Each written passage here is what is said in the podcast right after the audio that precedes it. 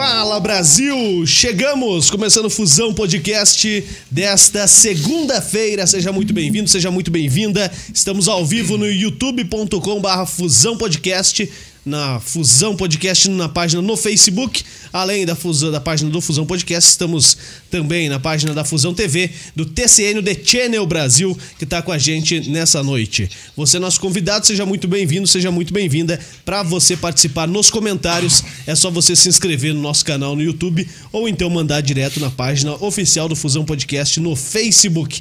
Valeu? Fala aí, Léo Dal Negro, tudo certo? Fala, meu querido, tudo bom? Bem, seja bem-vindo bem. novamente. Ô, cara, como é Pegou bom uma férias, semana de cara. chinelinho. Férias é bom, tá hein? Gostei. Então acabou as férias. Agora Tá bom, não, só ano tá que bom, vem. Tá bom, só ano que vem. Então beleza, combinado. Tá bom? Tá bom? Semana que vem, é, semana que vem talvez eu falte. É, começou, aí- viu? É, começou os migué. Fala aí, fala dos caras que ajudam a manter isso aqui no ar. 80 programas já Que hoje. é isso, hein? Eu não falei nenhuma, viu só? Parabéns. Que orgulho. Parabéns. Falei menos, falei em um, mas tudo bem. É, Civic Car Multimarcas, vamos falar delas. Você quer trocar de carro, pegar um carro novo pra família, na Civic que você encontra. Vai ficar localizado na Dona na rua Dona Isabel A Redentora, número 2799, esquina com a Avenida das Torres ali. Se você não é daqui e quer conhecer o carro, fazer uma videochamada com eles, eles te mostram o carro e se você gostar, eles te entregam onde você estiver. Chama eles no WhatsApp no 41 988 70 25 67. Tem também o telefone fix- fixo, 41 30 81 5669. E nas redes sociais, Facebook, Instagram, Civic Car Multimarcas. Temos a Bulê Móveis de Fundamento, que tem a mesa, tem a Eco. Nossa, que sempre tô perdendo ela, mas ela tá por aí. Mas tá em algum lugar. Tem a lareira nossa que tá guardadinha ali, a, a Lug, que por um bom tempo a gente vai ficar, deixar ela guardada, que tá muito né? calor. E temos também, se você quer outras coisas, algo diferencial na sua casa, eles têm uma equipe completa de arquiteto, designer, tudo lá que você chamou, eles fazem tiram. Você leva a ideia no papel e eles tiram no papel para você. Mais informações sobre a Bulê no site bulê.com.br, Bulê com dois L's. A loja física na rua Alberto Baliana, 497. Telefone 41 3501 5996. E nas redes sociais também na Bulê Móveis. Fechou? É isso aí então. Isto. Então, beleza, tô aqui ó, compartilhando no meu Facebook. Marquei o Lucas, que é nosso convidado. Ele vai bater um papo conosco hoje. Abre aí. Lucas Pigato. Toca aí. Secretário Municipal de Urbanismo, Transporte e Trânsito, cara. Cara, só tem treta. É fácil. É, de- deve estar uma beleza. Vamos tentar descobrir como é que faz pra Eu tenho, desfazer multas, esse eu nó tenho aí. umas multas ali, quero ver se Eu acho que, acho que dá pra resolver isso aí. Se você pagar ela, você resolve. Ah, não, daí ferrou. Pode ser? Fala aí, Lucas. Tudo bem? Lucas Pigato, obrigado por topar o convite, vir bater um papo com a gente. Vamos falar muito é, sobre São José dos Pinhais, sobre assuntos relacionados ao Estado também, que você tem uma experiência bacana e eu gosto muito de ouvir essas experiências. Valeu, obrigado por topar o convite e vir bater esse papo com a gente, Lucas. Boa noite, Juliano. Boa noite, Léo. Agradeço o convite de estar presente com vocês aqui hoje, né? É uma oportunidade de a gente poder divulgar o trabalho, apresentar um pouquinho da gestão ali na CING do professor Assis e da missão que nos incumbiram aí no início do ano para poder mudar um pouquinho a cara da cidade em matéria de mobilidade, das questões de- da cidade em si, né? E a gente voltou com compromisso para colaborar, montamos uma equipe bem coestiva e o trabalho está tá indo legal, está continuando, está um, tá um, um processo legal. Cada mês a gente tem trazendo alguma novidade, seja na área do urbanismo, seja na área do trânsito, seja na área do transporte, nas ações que se integram e também a relação institucional da própria prefeitura com o governo do estado, que a gente consegue articular e colaborar junto com a Câmara de Vereadores do nosso município, que é bem participativo e bem atuante. Bom, o o Léo Dal Negro falou das multas ali, né, cara? Até onde que vai? O secretário de Transporte e Trânsito tem alguma relação com isso aí ou não tem nada a ver, cara? Explica pra galera já. Legal, legal. Bom, matéria de multas, só para título de curiosidade, o município de São José ele é o sexto, ele é o sexto município em frota operante da cidade do, do estado do Paraná, né? A nossa frota veicular é a sexta maior da cidade, do, do estado. E quando se fala em frota da chancelada em, em município, a gente tem, não pode esquecer que flutuante, que passa pelas nossas rodovias, ela chega quase a segunda frota do nosso estado. Então é muito veículo passando pela cidade. A cidade tem esse troncamento logístico, é bem interessante. E a nossa Guarda Municipal faz o trabalho de, da circulação do trânsito, a fiscalização. E as multas são pertinentes né, ao Código de Trânsito Brasileiro, a gente a, a, respeita a, a lei e e não infringe nada disso.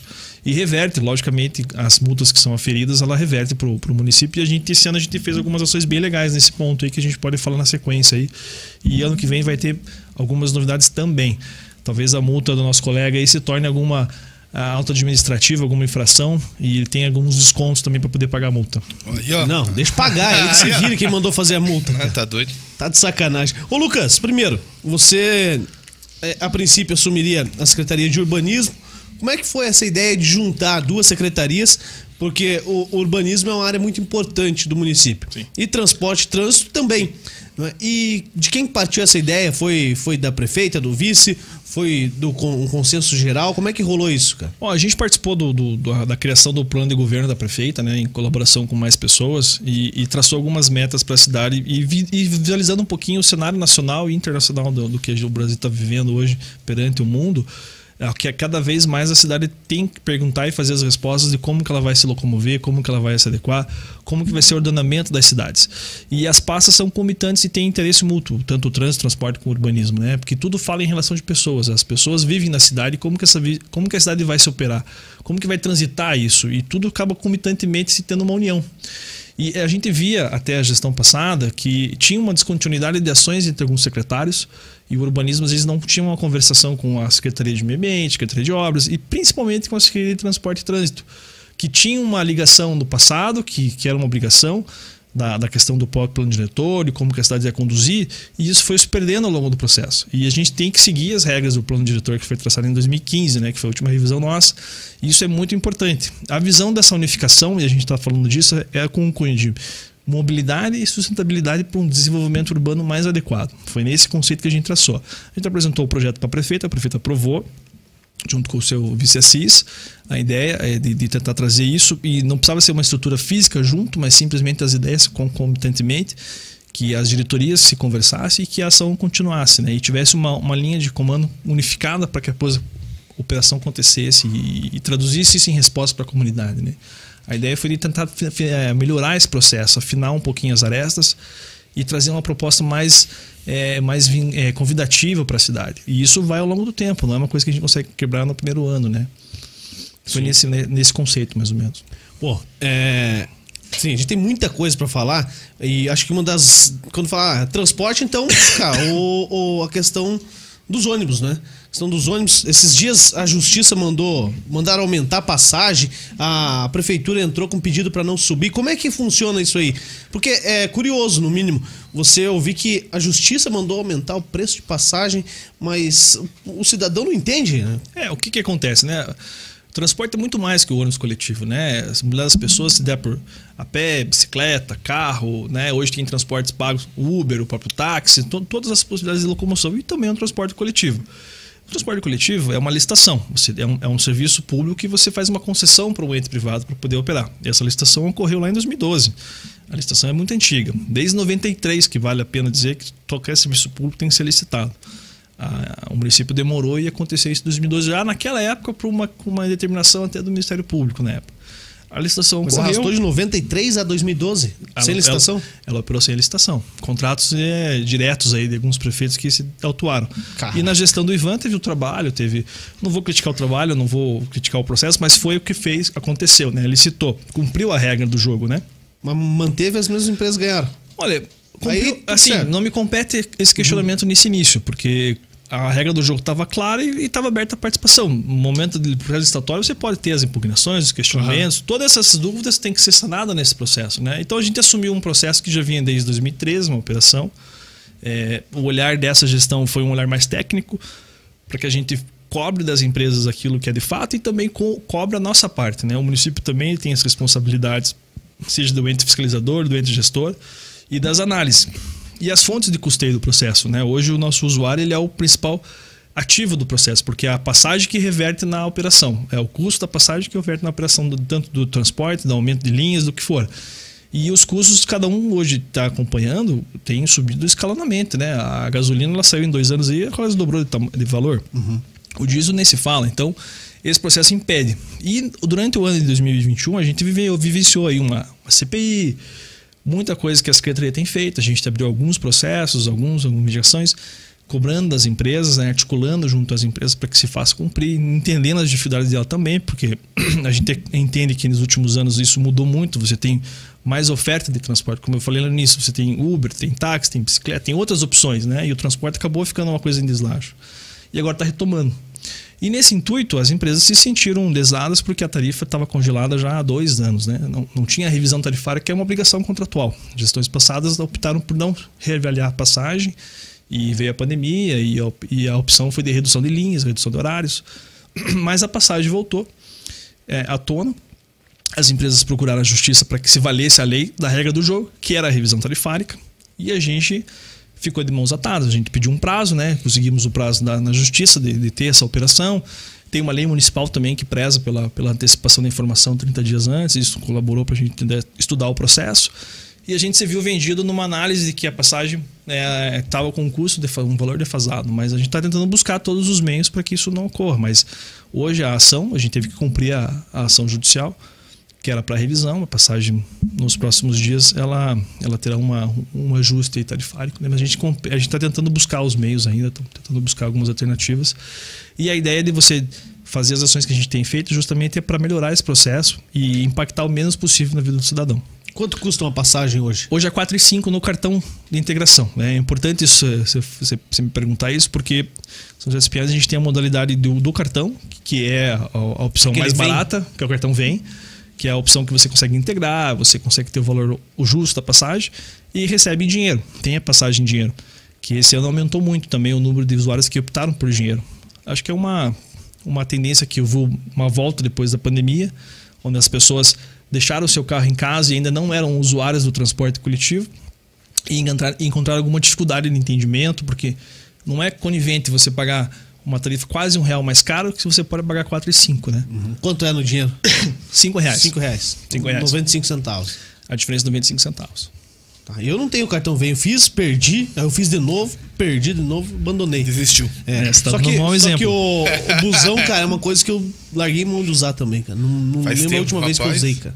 Olha, é, isso até me, me tristece você falar isso, porque. Eu tenho andado a é pé. É uma opção. A pé de bicicleta. Mantendo o físico. Que é. bom. Não, então, você não, não, não, não, tá mantendo. Não então tô aumentando, pela né, ciclovia que a gente Passei, falei esses dias que quando o Thiago veio aqui. Legal. Só tem que esticar ela até aqui no Pedro Moro, que é perto da minha casa. A gente vai o fazer. resto não precisa, faz só aqui. Fez aqui, tá legal. Na rua Joinville ali e tudo tá mais. Certo. Ô, é, Lucas. A, a, ação da ciclovia foi algo bem interessante. É, isso, pô, você vem, vem de Curitiba ali no Parque Náutico, né? Sim.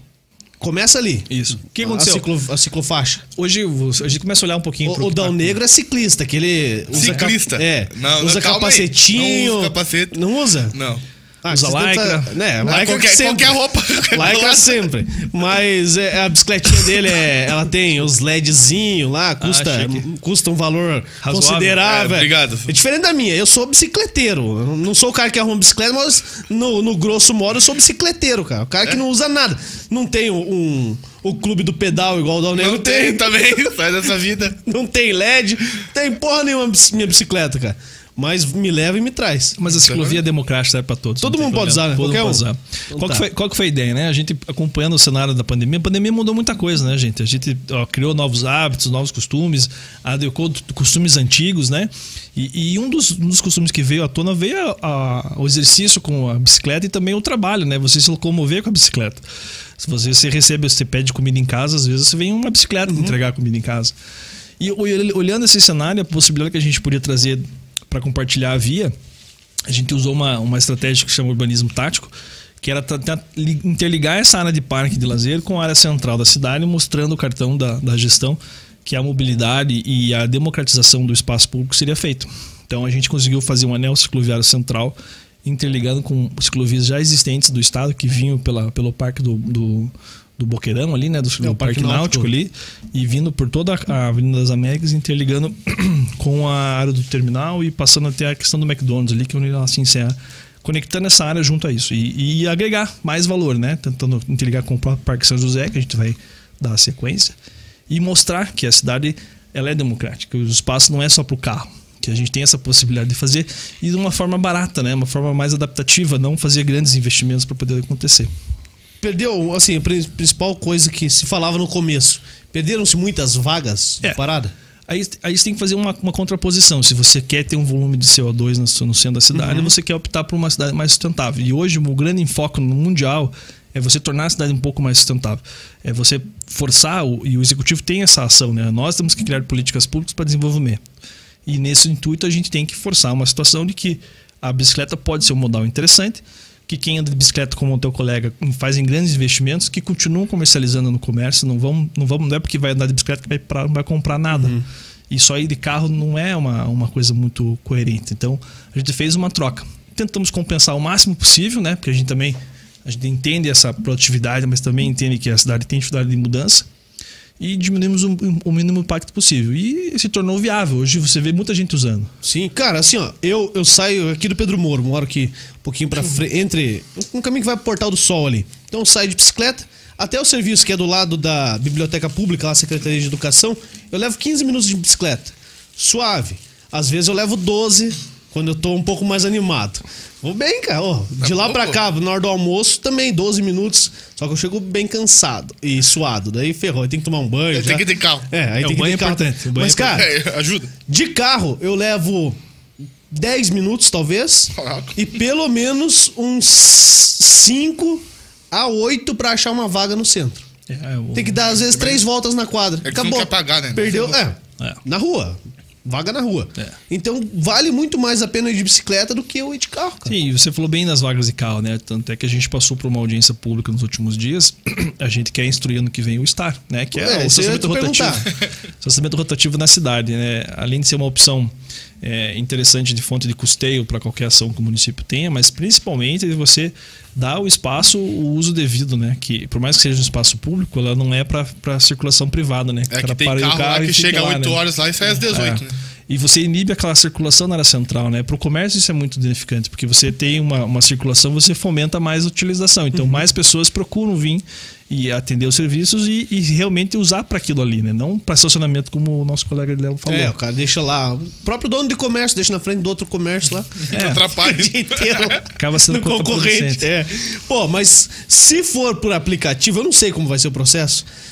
Dá um jeito de usar aqueles créditos de Curitiba lá. cara. Eu fui pra lá, eu usei duas vezes, cara, eu gastei 30 pila. Então, assim, vai. Tem que ficar lá. fez- Não, tem que ter uma junção. E fala com o Greca lá, que ele é gente boa. É, e, e o que é interessante, porque o município pensou em, em estacionamento rotativo em 2010, 2011, Uhum. né? A lei é bem antiga, né? A lei, da Zona Azul que se fala, né?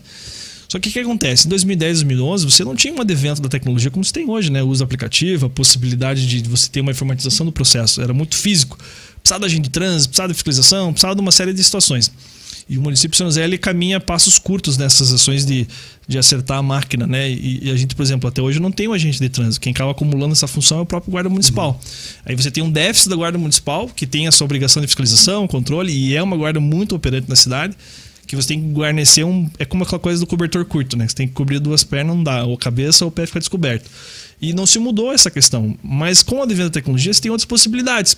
Curitiba mostrou isso. O aplicativo funciona muito bem, né? Você tirou o talionário físico, aquele bloquinho dos, dos pardais, né? Que a gente brincava da URBS, e tem o aplicativo. É uma possibilidade bem, bem, bem bacana. E a gente montou uma possibilidade da licitação que vai incorporar tanto o aplicativo quanto os parquímetros, que vão ser obrigados também a colocar alguns. Tem um raio de 500 metros, de 500 vagas para adequar, pontos de venda. A gente fez um processo de licitação que vai ano que vem para pleito, bem interessante deu uma concessão de 10 anos para quem queira explorar. É, também vai ser licitado, como tudo tem que ser, né? Serviço público.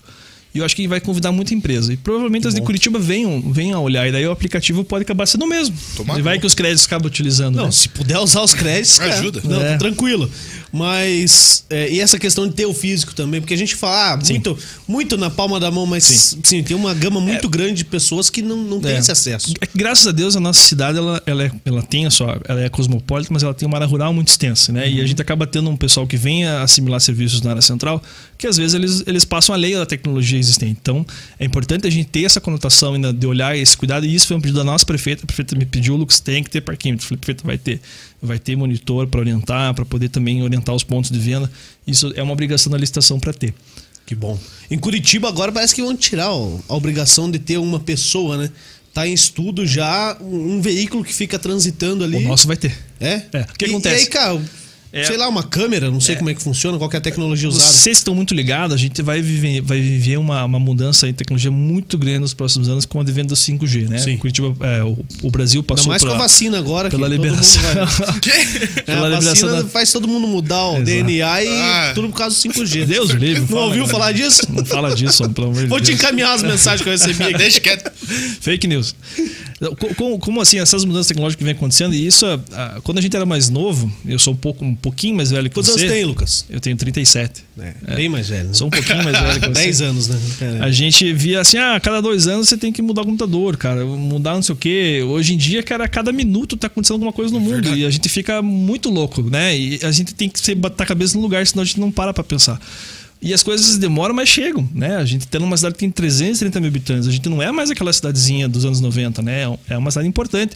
Que quando você fala nível Brasil, todo mundo conhece São José dos Pinhais, não passa desapercebido. E, e voltando um pouquinho para nossa realidade, com essas possibilidades tecnológicas que vêm e, e, as câmeras do OCR estão aí para acontecer, o que, que, são as câmeras do OCR? Elas têm essa vinculação para. Se fala tanto em muralha digital, que são as câmeras do pedágio, que a leitura é muito rápida das placas, a identificação é muito rápida e isso, incorporado num serviço de tratamento rotativo, você ganha escala, né? Eu não preciso daquela pessoa física fazendo o monitoramento. Se for uma, uma, um link ao vivo, aí vai nas legislações pertinentes que a gente tem que ter cuidado. Mas se for num link ao vivo, eu consigo que um agente é, opere todo o parque, né? Um agente em tela, numa sala, com uma câmera rodando na cidade, sendo ao vivo, ele consegue ter uma conotação e aferir essa fiscalização. Isso é importante. E essa tecnologia a gente vai querer incorporar.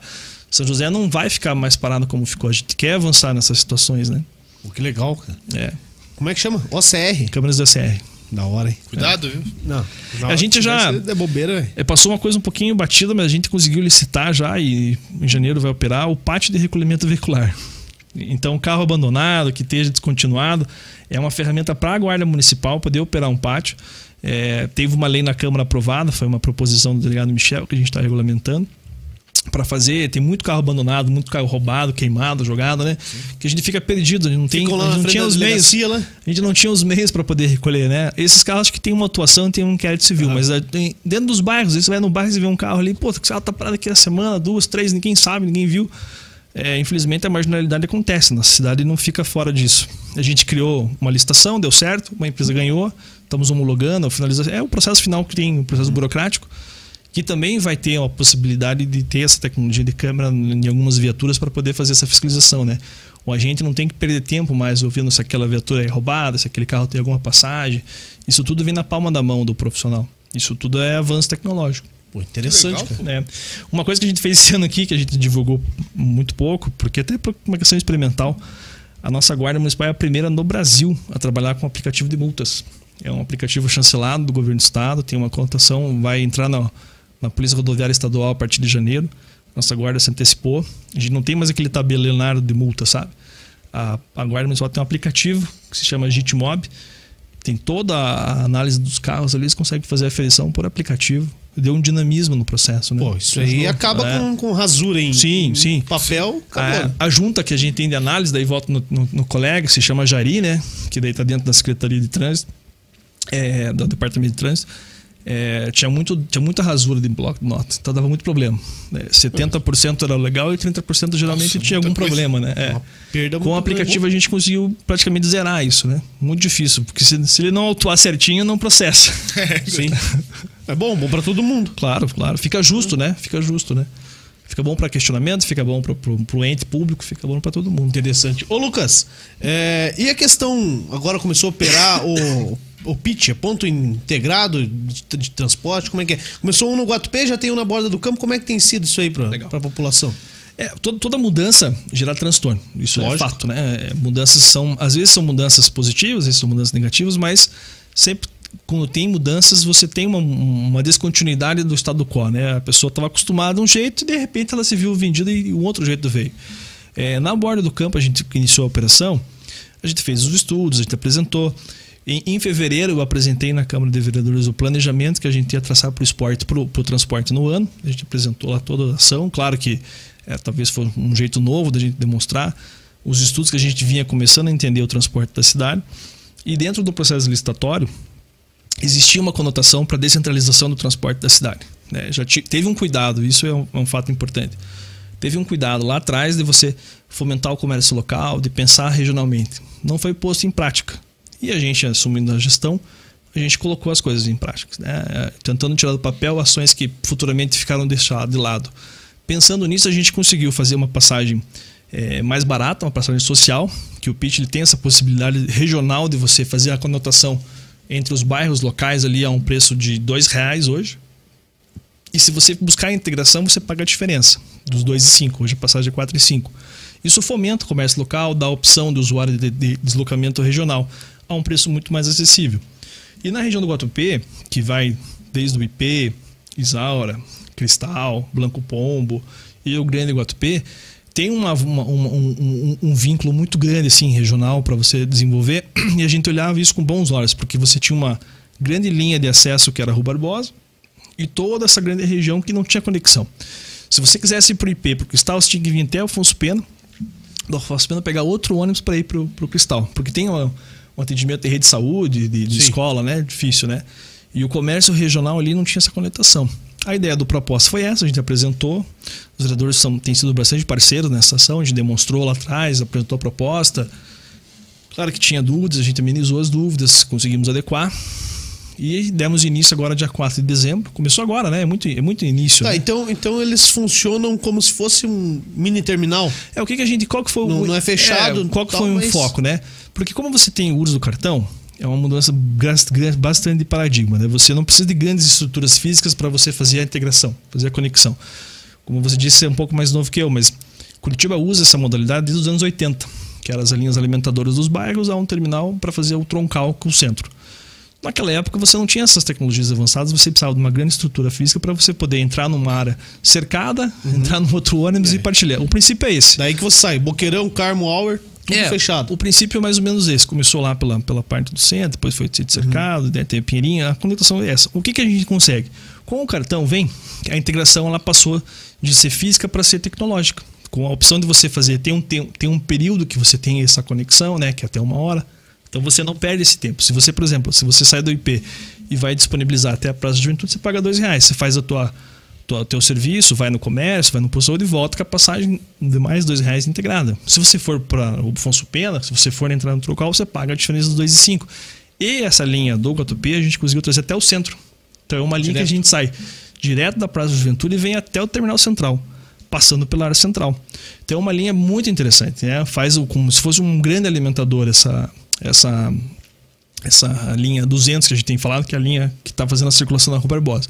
Claro que o começo, os dados, discussão, a gente fechar a grande matriz de horário, fechar os horários que todo mundo consiga ter o seu horário adequado, é uma semana difícil, uma semana que a gente tem com a equipe lá tentando trabalhar, desenvolver e adequando. Isso é, é fato, né? Todo o planejamento tem que ter os ajustes. Uhum. E a gente tem a semana e a próxima para fazer os ajustes. Bom, e, e tem possibilidade de ir para outras regiões ainda? Porque tem lá a borda do campo, são muitas vilas, né? Pode falar assim, vilas. O Guatupé também, né? São bairros já, o bairro IP. É, seriam, seriam jardins, né? né? Então, o, e, e, centraliza lá na Praça da Juventude. Por exemplo, na Colônia Rio Grande, é, há muito tempo tem muita gente que fala, tem que ter um terminal na Colônia Rio Grande. É, São Marcos também. É, há possibilidades, há estudos para isso? É o que, que a gente fez né, na Colônia Rio Grande, foi bem falado. A gente tinha, e uma das regras do edital também seria a gente fazer a revisão das linhas e fazer a descentralização e o sombreamento. Existia muita linha sombreada aqui no município de São José, ainda tem. O que, que, é isso? É linha que passa. As mesmas linhas acabam cobrindo as mesmas áreas. Ah, sim. Né? A, a ideia de você ter uma opção maior de oferta de veículo não é correta. Né? A gente tem que descentralizar e, tem, e que cubra todas as áreas, que ninguém fique desassistido. Mas o sombreamento acaba gerando custo, não acaba atendendo ao, ao, ao objeto porque as linhas se pagam. Você tem, tem, tem que chegar num valor que seja factível financeiramente para o transporte a continuar né, e acontecer. Então a gente fez uma descentralização da área do Colônia Rio Grande, introduzimos um bairro a bairro, que é uma linha circular, mas ela é muito próxima da região central. Então, nesse momento, não teria o porquê a inclusão de um pit ali na região. Né? O planejamento da licitação previa mais alguns outros locais, mas por hora a gente está é, mapeando e, e, e sendo custeado e vendo o valor certinho. E agora paramos por aqui. Eu acho que tá acompanhar, tem que acompanhar, ver os números e para o ano que vem mapear outras ações, né? Esse, é, o, esse é o ponto. Uhum. Ô Lucas, quando eu, eu vejo lá o Greca falando do, do IPUC, talvez você vá traduzir isso para gente, mas ah, lá os engenheiros do IPUC pensam a Curitiba de daqui 50 anos, cara. Pô, é muito distante, né? Fala, pô, pensar numa cidade daqui 50 anos. Mas hoje a gente vê muita coisa acontecendo que foi pensado lá atrás, e se não tivesse sido pensado, por exemplo, pega aí uma rua Joinville. Joinville tem espaço para ampliar ela, se precisar, futuramente. É, não sei se seria já imediatamente. Muitas avenidas também, né? Pô, fica uma área muito larga e, e aí quando você vê que pô, precisou, vai lá e faz. Não precisa desapropriar porque foi planejado. Como é que é trabalhar esse planejamento um, um tempo muito longo, cara?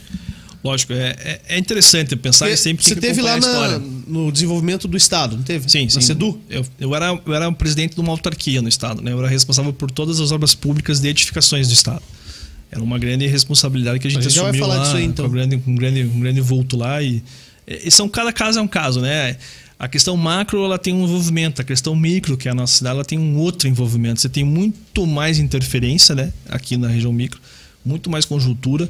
E é isso que eu te falo, é a mudança de pensamento, a mudança de a quebra de paradigma não é fácil. Curitiba viveu um momento muito, muito oportuno, né? A gente teve o falecimento do ex-prefeito Raiz agora é, ontem, né? De Curitiba, foi um cara que pensou muito a cidade e o Jamilhar colheu os louros. Mas o plano diretor quem desenvolveu foi ele de Curitiba. Quem Então, que é? Qual que é o nome dele? Faleceu agora, foi o, o Raiz agora que fez. saiu no jornal. Não agora. acompanhei ontem. É, saiu no jornal ontem. É, eu acho que hoje de meio-dia saiu no jornal, faleceu ontem.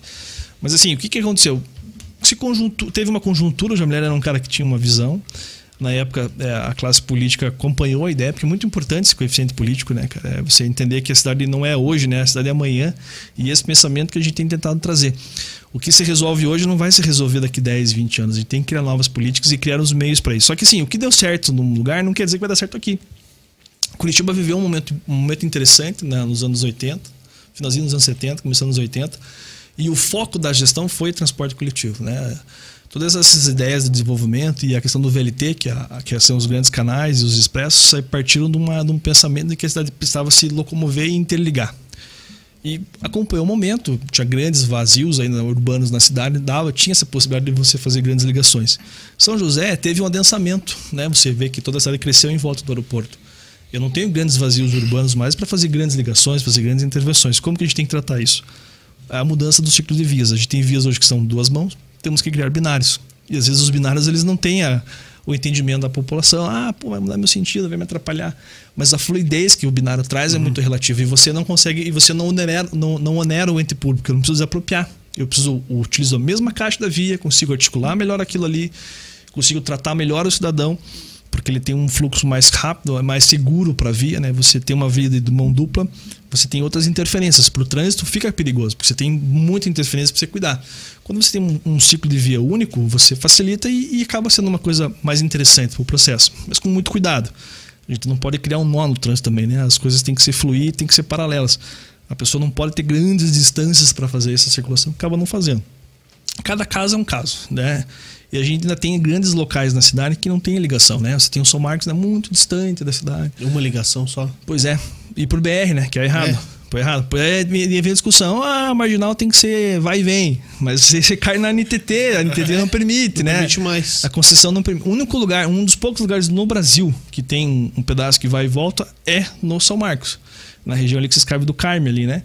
Que na época o- a, a Artéries foi, mexeu e deu um rebuliço e foi o único pedacinho ali que ficou. Por quê? ela tinha alguns investimentos para serem feitos ao longo da 376 e acabou não fazendo e levando para frente, levando para Santa Catarina. E daí ficou, ficou desolado. Se você não faz a ligação ali, como que você ia sair do Carme voltando para o centro? Você ia ter que ir até lá no Nogueira para voltar? lá. É, não dá. Mas isso foi bem pontual. Só que as conexões urbanas são obrigação do município. A gente tem que fazer as grandes ligações. A gente não pode deixar eh, grandes áreas da nossa cidade tão, tão descontinuadas assim, né? E daí você força o transporte público vir para a rodovia, você força o cidadão vir para a rodovia, que tem outras interferências, é mais perigoso, a velocidade é outra, você tem grandes caminhões.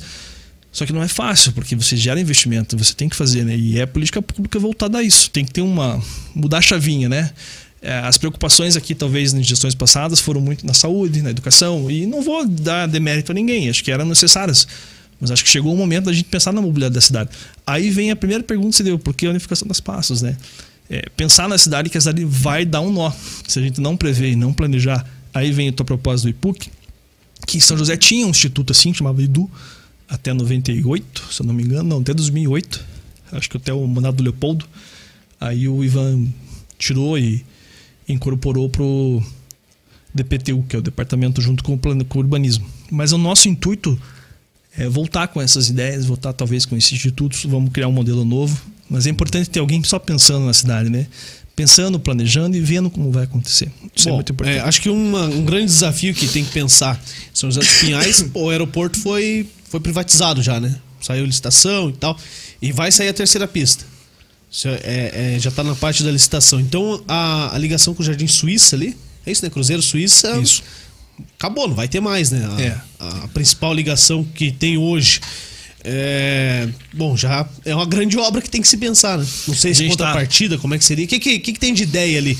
Porque, para quem não sabe, a terceira pista do aeroporto vai passar muito próximo do, do, do estádio do Pinhão ali, né? Naquela ligação e vai até atrás do 17 Batalhão. Vai- São 3 quilômetros de pista, né? Ela vai cortar Constante Moro Sobrinho ali, né? no É, meio, né? Constante Moro Sobrinho. E aí, ah, faz um túnel ali. Não existe isso aí, né, cara? Um aeroporto internacional, fizer um túnel, o cara põe uma bomba ali, explode. Não- É. mais pessimista. É, Dá pra, pra derrubar uma pista de outras formas. Ali vai ser uma pista Então, de decolagem, né? De pouso, né? O túnel não é pertinente ali, não vai, não vai acontecer. As conexões acontecerão no entorno. A gente, a gente traçou umas dire- diretrizes novas, a gente passou, a gente apresentou também em audiência pública a revisão das, das diretrizes. A gente mapeou essa cabeceira do aeroporto para que que quem for construir e o município prevendo também vai ter que fazer uma ligação no entorno. A gente não pode fingir disso, eu não posso dar, isolar nenhum bairro da cidade. né? A gente tem que conectar. A gente tem uma conexão hoje meio que é, formalizada ali entre o Suíça e o Alvorecer, que é uma estrada de chão que tem uma ligação. A gente conseguiu finalizar os trâmites, está finalizando os trâmites junto ao proprietário, que é uma ligação que a gente vai ter que fazer uma adequação é, melhor, fazer a via de fato, né, não deixar esse carreiro que está sendo passado. É um tráfego interessante, né, não é não é um tráfego que está é, tá, tá, tá deixado de lado, mas é, a gente precisa fazer essa adequação urbana. E a conexão vai ser pela Silvio Pinto Ribeiro, que é a via que sai atrás do batalhão, como você bem disse. Precisa melhorar a Do lado do conexão. Kaique ali. É, precisa melhorar a conexão com o contorno, que é- hoje está algo bem. Ali, ali é um dos grandes gargalos nossos ali, né? Que sai para o Doutor Murici, tem a conexão das carretas que vem pelo Silvio Pinto Ribeiro, a própria saída do Caíque ali, que é um, é um grande volume de, de- de- de estudantes, e tem o posto de saúde, ali tem uma grande conjuntura de pessoas e veículos né, passando. A cidade está olhando com bons olhos. A terceira pista está prevista na concessão, não é mentira. E acho que tem sete anos para ser feita. Acho que essa, essa é a ideia. Deixou de ser um folclore, acho que vai ser finalmente uma ação. Tem benefícios e malefícios, né? É importante o nosso aeroporto, que é nosso, né, de Curitiba, né? Tá aqui, tem essa conotação, tem essa possibilidade. Provavelmente com a terceira pista a relação de cargas será maior, né? E, e a gente tem uma vocação logística muito forte. A cidade de São José ela tem essa vocação e, e tem sido um chamariz para grandes empresas dessa área. E com a aventura da terceira pista, a gente pode ter grandes ganhos. Acho que eu penso dessa forma. Eu tava pesquisando esses dias terceira pista e em algum site eu encontrei um, um projeto lá, uma ideia de projeto que utilizaria. é, a seria construído um, um centro de distribuição, provavelmente para essa carga muito grande que vem de avião, e escoaria lá por onde seria para termos uma, uma linha férrea. Você acha que é viável? Pode ser que exista alguma coisa mesmo? Que essa linha férrea passaria ali no Afonso Pena, todo no Jardim metrô. Independência. É, ali já foi. Até bondinho falar que ia sair ali. Mas enfim, naquele, aquele vão, aquele o buracão ali, que o pessoal do Afonso Pena conhece muito bem como o buracão. Já É. caminhei ali, já passei de bicicleta muito ali. Mas você acha que pode ser viável futuramente utilizar aquilo ali para algo. A gente foi. A gente foi. A gente, a gente- o que, que a gente fez esse ano? A gente abriu uma, uma via que até então entendia que não era público e era, que é a Fiscal Machado, que faz a conexão ali por trás do Fátima até o Rio Pequeno. E é uma via importante, a Secretaria de Obras está trabalhando no projeto para pavimentar lá a via, né? Foi uma, uma determinação da prefeita, a gente abriu a via. E um, e um empresário, um, um- conjunto de empresários procurou o município, já documentou um, um pedido e uma ação que eles queriam e gostariam de fazer como se fosse um porto aduaneiro entre, o, entre a cabeceira do aeroporto e, e- e a via, mas tem que ser colado com, com o aeroporto ali. É, é, são fases de estudos, né? É, eu não posso dar o nome aos bois, mas estão estudando, vendo as possibilidades junto à Receita Federal, seria um transporte de carga, como se fosse um porto seco, assim, digamos, essa situação. Seria algo interessante para a gente agregar ali. E em relação à linha férrea, a gente já fez algumas manifestações, já não é de hoje, né? É uma área da concessão da RFFSSA, que é uma autarquia federal lá para tratar das linhas férreas. É, o município tem o livre uso daquele espaço. Projetos de mobilidade a gente tem dos mais diversos. Eu acredito que ali é uma via importantíssima para a gente fazer uma conexão futura com Curitiba, para não ficar só restrito ali a Avenida das Torres, a 277 e a própria Marechal Deodoro, que depois vira a Avenida das Américas, a Marechal Floriano depois vira a Avenida das Américas. Ter mais uma conexão via Curitiba. Eu acho que a gente não foge de uma conexão por tráfego de via normal, pra, pra- tanto para ciclismo, mas principalmente para veículo veicular e também transporte coletivo. Eu acho muito difícil ali uma conexão ferro-ferro, né? A gente está nas portas de um estudo do governo do estado para fazer a, a, nova Ferroeste, que é uma conexão, e não passou por ali, né? Ela passou por, por fora da cidade, para uma área mais industrial. É, é, a ideia hoje das linhas férreas, elas não trafegam mais para a área urbana da cidade. Não elas são mais, muito né? danosas, são muito danosas, né? Tanto é que tem estudos em Curitiba para tirar os últimos trailers lá dentro do centro de Curitiba, além de ser perigoso, né, para a comunidade. A gente já tem um adensamento demográfico muito forte e, e botar uma linha férrea, ela, ela, ela tem um, um, um, perigo, né, a mais, né? Mas é uma conexão interessante que a gente pode vir de Curitiba até a Renault. A gente pode transpor a avenida a, ao contorno, uhum. atravessar a questão da Roseira lá no Vila Nova e conectar até a Renault. É uma via muito importante. Oh, tomara que saia, né? Ô Lucas, vamos mudar um pouco. Você é presidente do PSD. É o 55, partido do, do Ratinho. A gente não foge da política, né? Não. É, quem, quem, é que mudar, manda, quem é que manda mais? É, é o Kassab ou é o Ratinho Júnior? Não, o presidente Kassab é o presidente nacional, e, mas o PSD ele tem uma conjuntura um pouco diferente ela tem uma liberdade regional, né? O PSD tem essa conotação, é um partido novo, é um partido que tem uma experiência já grande, tem uma grande bancada de deputados. O presidente lhe dá essa tutela, então a nível de estado o mando é do nosso governador. E também quem é o presidente do partido aqui no estado? Hoje está com o Sandro Alex, Alex, que é o deputado federal e hoje é secretário de Infraestrutura e Logística, uhum. né? Mas a grande exponencial é o nosso governador, né? O governador é o grande referencial aqui da cidade. E ele está fazendo um bom trabalho. E é um nome aí futuro para aspirações maiores também, né? Não, eu acho que o, que o Ratinho Júnior vai se candidatar a presidente, cara. Não sei Olha, quando. vai depender do trabalho que fizer a nível de Estado, né? Eu acho que nos primeiros dois anos ele mostrou para que veio, tá fazendo um trabalho bem interessante, tem uma equipe bem coesa, eu estava lá até então. Quanto e tempo ainda, e ainda estou, ele? e ainda estou, né? Quanto tempo você trabalhou com ele lá? A gente assumiu em 2019 no, no, no executivo, 1920, e em 2018 a gente foi companheiro de eleição aí, né? Ajudamos na campanha política dele. Quando ele estava como secretário, chegou a trabalhar junto com ele? Não estava aqui em São José? A gente teve parcerias com, com, com o secretário Ortega, que é o uhum. braço direito dele, que hoje é secretário de Desenvolvimento Urbano, que foi quem abriu as portas para a gente a nível de Estado, é o que eu costumo chamar aí, que foi um grande parceiro nosso aí, né? Deu, deu as oportunidades que a gente quis. E 2018 foi um ano que eles saíram, né? Em março, né? Saiu toda a equipe da, do governo, porque vinha para uma disputa governamental. Então se desligou em março, né? Não participou do governo Cida, né? Simplesmente a gente foi para campo para política para eleição dele, né? Então não, não participei né? nesse ponto ali com, como secretário. Ele foi o parceiro do município. Em 17 a gente buscou grandes investimentos e ele abriu as portas. E tinha uma boa relação com o prefeito anterior também, né? Sim, com, com o Toninho. Sim, sim. Uhum. E, e, como é que foi assumir um cargo lá no, no governo do estado, cara? Cara, foi uma experiência bem interessante. Porque... Qual que era a, a autarquia que você. Paraná Edificações. Paraná Edificações ela é uma autarquia nova, ela foi fundada em 2012, ela era a antiga Secretaria de Obras do Estado. O Estado tem umas articulações um pouco diferentes do que o município, né? E a autonomia era grande, porque você é ordenador de despesa, eu tinha um cargo de presidência, a gente tinha uma ligação direta com o governador e, e, também fomentava todas as pastas, todos os secretários, porque como a gente construía, então a gente construía para todos os secretários, Todo né? Todo mundo. Educação, saúde, segurança, a gente colocou muita coisa que estava parado, tirou muita coisa do papel. É, criamos uma nova dinâmica em obra pública, né? E, e, e os órgãos de fiscalização são muito atuantes, né? Tribunal de Contas, Ministério Público, então isso era uma dinâmica, uma dinâmica diária. E a gente circulava o estado inteiro. É isso que isso foi, isso foi bem, bem legal, bem tá. interessante. O que, que, que, que foi a maior obra que você, você viu acontecer ali? A gente você participou diretamente? Então, a gente colocou 180 milhões de reais de presídios parados que eram os quatro grandes presídios da cidade, do, do estado que estavam parados, com mais 13 cadeias. Então eram, eram, quatro grandes presídios e mais 13 cadeias. é, porque a nossa, nossa conjuntura é, de, de carcerária é bem defasada, né? A gente está com muita falta de vaga né, em cárcere, né? Infelizmente isso é uma uma dinâmica social que não foge. A gente precisa dar os espaços adequados. E na área da saúde a gente fez grandes avanços. Na área da pandemia foi um caos, né? Todo mundo viveu isso, viu o que aconteceu e a gente colocou grandes hospitais regionais em, em, em entregues, né? A gente tem o Hospital Guarapuava, o Telemaco Borba, Hospital em Vaiporã, é, o próprio HT aqui no, em Curitiba. É, grandes obras estavam paradas, a gente teve em três meses ali, a gente botou tudo em dia. Então foram, foi um volume muito grande de obra e o governador ficou bem grato e, e a gente conseguiu não, foi um pouco o estado que não fez o tal de campanha. Se você reparar, a gente não fez nenhum tal de campanha. Uhum. O governador fez para a política para botar os pinais e os edifícios em dia. Então fizemos uma força-tarefa no momento que mais todo mundo não queria sair. A gente não parou uma obra, as empreiteiras foram parceiras, entenderam o momento e conseguimos conseguir pôr tudo em dia. Né? Isso foi um, um grande trabalho aí. Entendi.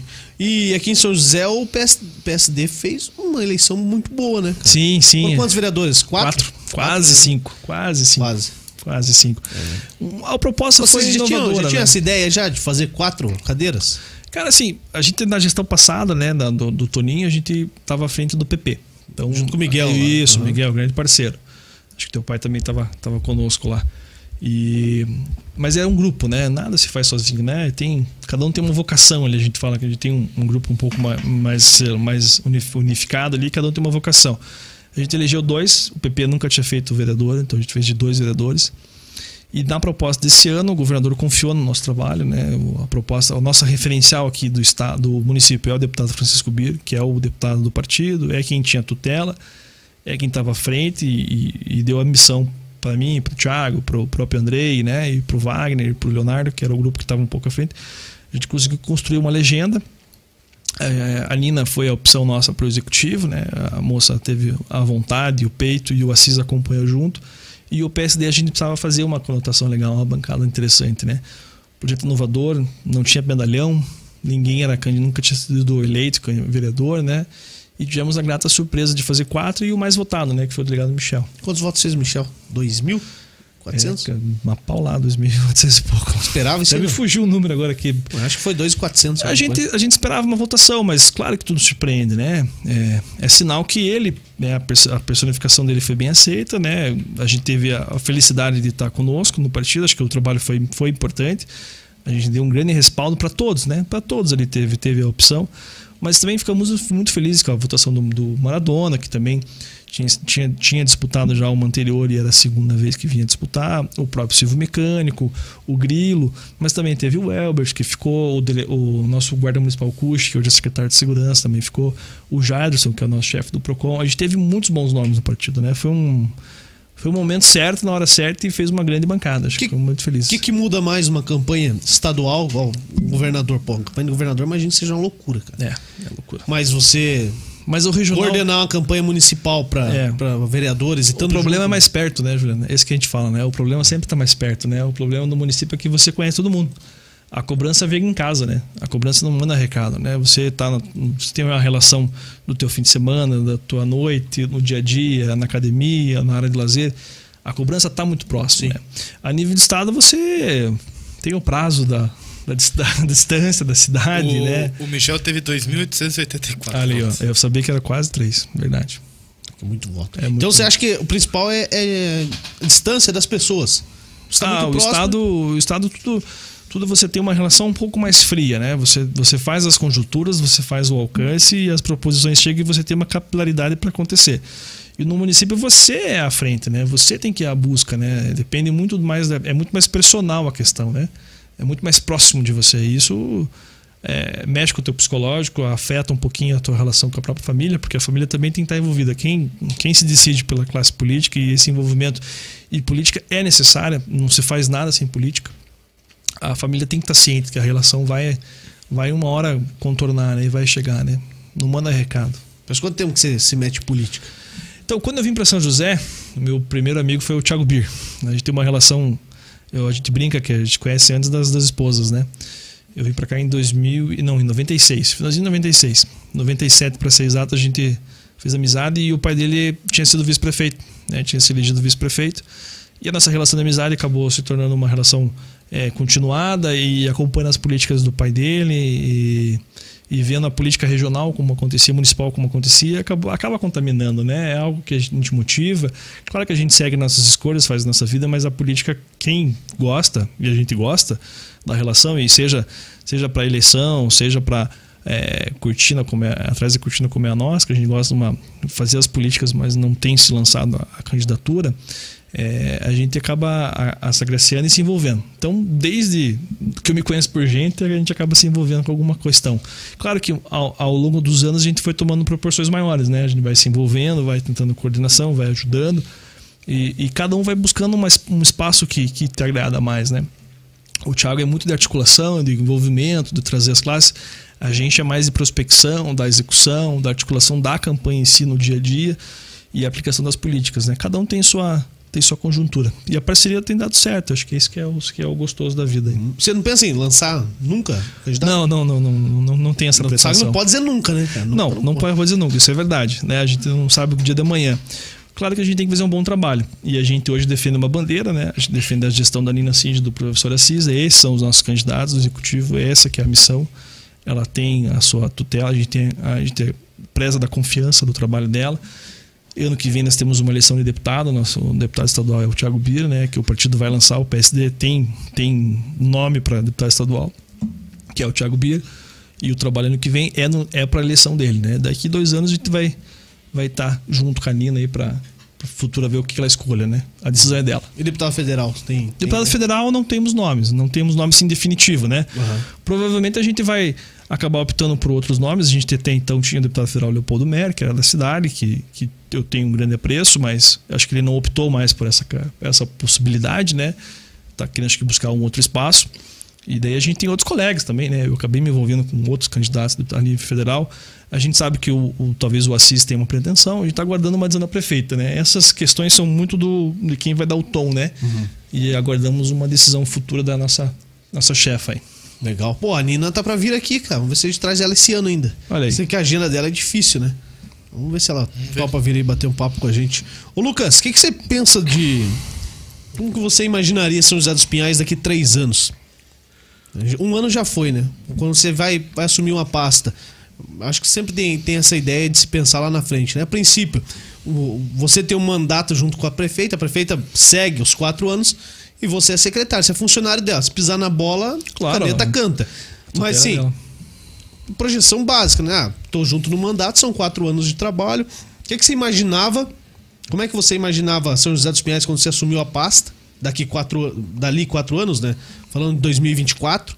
E hoje, já tendo um ano passado, o que, que mudou? A gente quer deixar uma, uma, uma relação melhor do que a gente encontra, né? Não, não uma crítica a quem deixou nos passado, cada um tem a sua, a sua credibilidade e tentou fazer o melhor possível, né? Eu tenho uma convicção na minha vida que a gente tenta fazer, a gente busca o melhor com aquilo que a gente tem.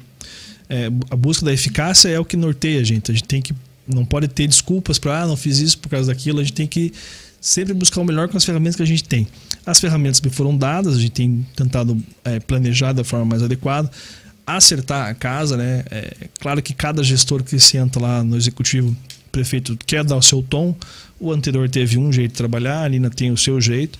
E a gente tem que moldar as nossas ações conforme né, o plano de governo foi definido e como ela quer. A ideia é que a gente encontre uma cidade mais dinâmica, menos burocrática, que se coloque no lugar do outro. Também é um dos princípios que eu sigo. A gente tem que se pôr no lugar do outro, tentar pensar o que o outro, que, que o outro pensa, tentar um pouco é, melhorar a linguagem, né? Porque a gente acaba tendo pastas técnicas, mas a gente tem que desenvolver uma linguagem que o cidadão entenda, né? Não criar artifícios para vender facilidades, né? A gente tem que saber traduzir melhor as ações e ficar mais próximo da relação do ente privado. É, quem investe na cidade é o ente privado nós do executivo, o poder público, tem a opção de melhorar o canteiro, melhorar a forma do processo né, e, criar, e criar as possibilidades. Quem vai executar é quem investe. O, poder público não gera dinheiro, a gente gerencia dinheiro, é diferente a conotação. Quem gera dinheiro, quem investe, é o privado. A ideia é criar um ambiente melhor de negócio. Sim. É, pô, uma obra, quando se fala assim, uma obra em casa, o Dal Negro sabe que o pai dele constrói, é, você enxuga o máximo, né? Sempre lá embaixo o valor, tendo, prezando pela qualidade, porque é teu, tá na tua casa, não vai fazer qualquer, de qualquer jeito. Por que, que obra pública parece que é tão caro, velho? Você olha lá uma licitação. Agora vamos trazer pra cá. Agora, vai sair a, a trincheira aqui na, na, na 376, né? Sim. Saiu hoje a licitação já? Como é que foi? Marcou a data, vai ser 6 de janeiro, acho que é. Pô, tá perto então. E acho que é um dos maiores problemas que a gente tem no trânsito, é essa trincheira. Ah, é, é, o sinaleiro do Bradesco, como é conhecido na BR-376. Isso aí. São 47 milhões, isso? 47,9 é o preço da licitação. Tá, e como é que funciona? Eu, vamos lá, o Dal Negro tem a empresa do pai dele lá, que quer entrar nessa licitação, eu tenho a minha empresa. Esse é o valor máximo que vai pagar? Sim. Sim. É que toda obra pública né, tem, tem a regra do jogo. A regra do jogo é você ter parâmetros para aquilo que você orça. Né? Ninguém tira o preço da cabeça. Né?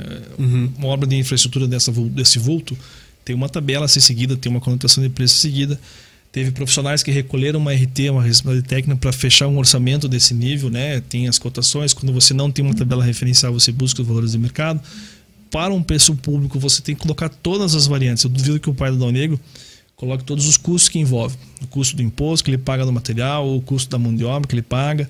É, acaba sendo no, no, privado, você faz contas um pouco mais alheias, você não precisa referenciar todos os custeios. Quando uma obra pública, você tem a obrigação de você tentar colocar no valor todas as arestas possíveis. Né? Ah, se acontecer isso, você terá aquilo. Se você acontecer isso, você terá aquilo. Se você tiver um canteiro, você tem que valorizar o valor daquele canteiro é uma conotação maior para você fazer. Por quê? Porque a regra do jogo tem que ser muito clara. Se não for clara na licitação, há os meios de você fazer as impugnações, fazer os questionamentos.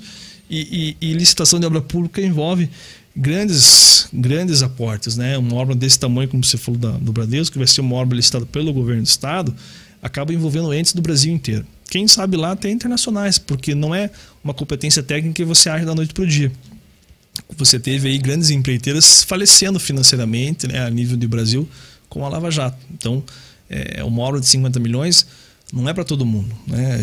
Infelizmente acaba sendo. Mas as obras menores do poder público acontecem da mesma forma, só num tamanho, numa escala menor. Mas todo o custo da operação tem que ser posto. E os impostos acabam envolvendo o grande peso da conta. Isso uhum. é fato. Não tem como não fechar. Bom, são 47 milhões ali, foi que eu usei de exemplo. Com tua experiência, você acha que fecha em quanto? O cara ganha com quanto? A média de desconto que está acontecendo hoje está em torno de, de 12% a 18%, porque envolve muito concreto, né? É uma obra de arte, um viaduto interessante. Então, provavelmente ali vai fechar em 39, 40 milhões. E quem paga isso? Quem paga é o poder do Estado, o governo do Estado. São José não, não, vai ter custo para São José? Não. O que, que o São José acabou envolvendo? A execução do projeto, né? A gente entregou um projeto pronto para o governo, o governo avaliou, o DENIT aferiu, o processo burocrático longo, passamos o ano inteiro aparando isso, e as desapropriações no entorno. Acaba afetando a vida de muitos, mas agrega muito, né? Uhum. O valor de mercado do teu metro quadrado sem aquela infraestrutura é um, depois aquela infraestrutura é outro. Sim. Isso agrega muito. E tem previsão de quando sai, quando rola essa obra mesmo? Se der tudo certo, um processo licitatório leva de 3 a 4 meses ali depois da licitação, né? É o prazo das impugnações, das defesas e, e dos acervos e tal, tal, tal.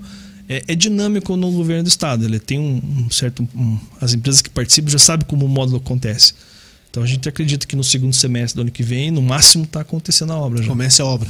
E a aí, obra. mais o quê? Dois anos para terminar? Dois anos e meio. Eu acredito que a no final do mandato da Nina aí ela esteja talvez, se não inaugurando, já está andando de carro em cima da, do viaduto. Bom. Oxe. É, inaugurar não precisa não, se der passar de carro em cima tá bom. tá valendo. Não, porque, pô, uma obra que dura uma linha verde, cara, nunca mais acaba, velho. É que nem essas que vocês finalizaram da Copa, né? Cara, a obra da Copa da... do Mundo, velho. É, a obra da Copa foi bem, bem falada, que a gente teve um Pô. trabalho muito bom com o governo aí pra esse ano pra, pra poder aí? retomar aí. Oi? Quais foram aqui em São José dos Pinhais? Só pra galera ter A obra da Copa? É, que era da Copa, é. a obra tá parada e tal. Passou, Copa 2014. Tá passou tá? três é. gestões municipais aí duas de estado, né? Pra poder terminar, né? Infelizmente a gente se vê vendido aí nesses ritos processuais de licitação, vai, a empresa tinha quebrado, voltou, relicitou, voltou a empresa.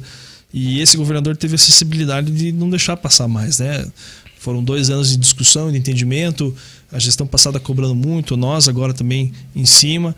E, e, a gente teve a interligação da, da Joaquim Nabuco com a Sagrado Filho, né, que foi uma, uma obra importante para ter uma opção a mais para a Avenida uhum. das Torres. Está tá sendo feitas as passagens inferiores ali do, nos Pampas e lá no Poço Casil. A Arapongas, né, a trincheira da Arapongas, que era uma trincheira que não terminava. Do lado da Igreja São Cristóvão. Do lado da Igreja São Cristóvão as melhorias do canteiro central, né? E principalmente, acho que foi o grande diferencial, a, a entrada do aeroporto, né? Que era um, um marco negativo para nossa cidade. Ali a gente ficava como a terra das manilhas, né? Pô, tinha gente morando ali, cara? Tinha. Era uma, uma, uma visão horrível, né? Uhum. Uma visão horrível que denegria a nossa cidade. E a gente buscou, não foi nenhuma nem duas vezes no passado tentar melhorar, mas a gente tinha uma barreira, talvez, a nível de, de estado, que havia um entendimento diferente.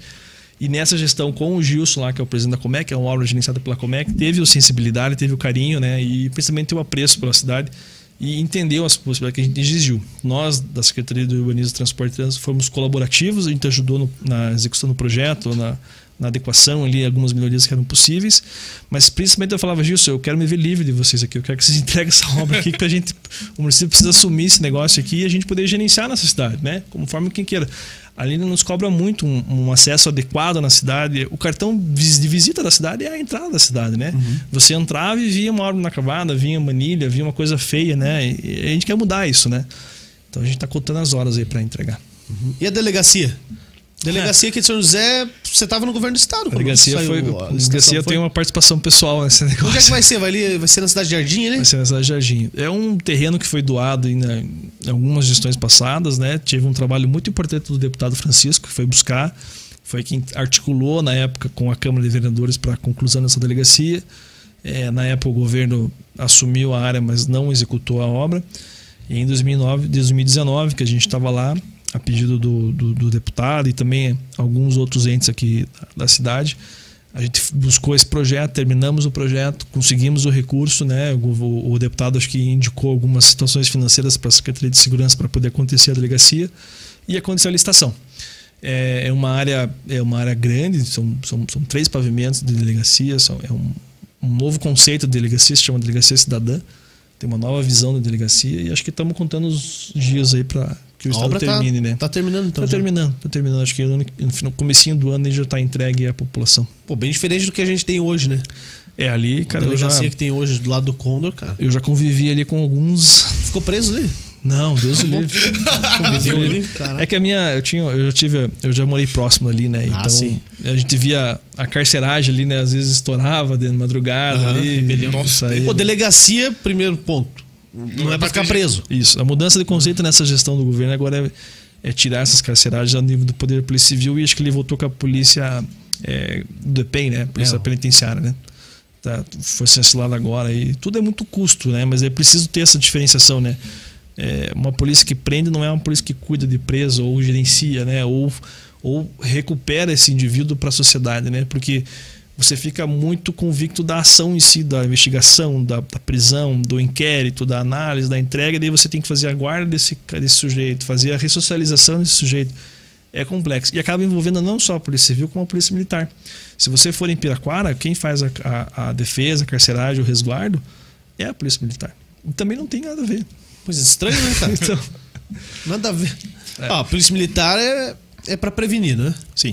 A polícia Prevenir civil. repressão. É, a polícia civil pra investigar. E Isso. não pros caras ficarem guardando preso, pô. Aí, ó, você, você entende rápido aí, mas é o que a gente tinha pro almoço antes, né? Governadores passados, acho que tiveram uma visão diferente e, e nesse governador teve um cuidado e uma sensibilidade para poder mudar.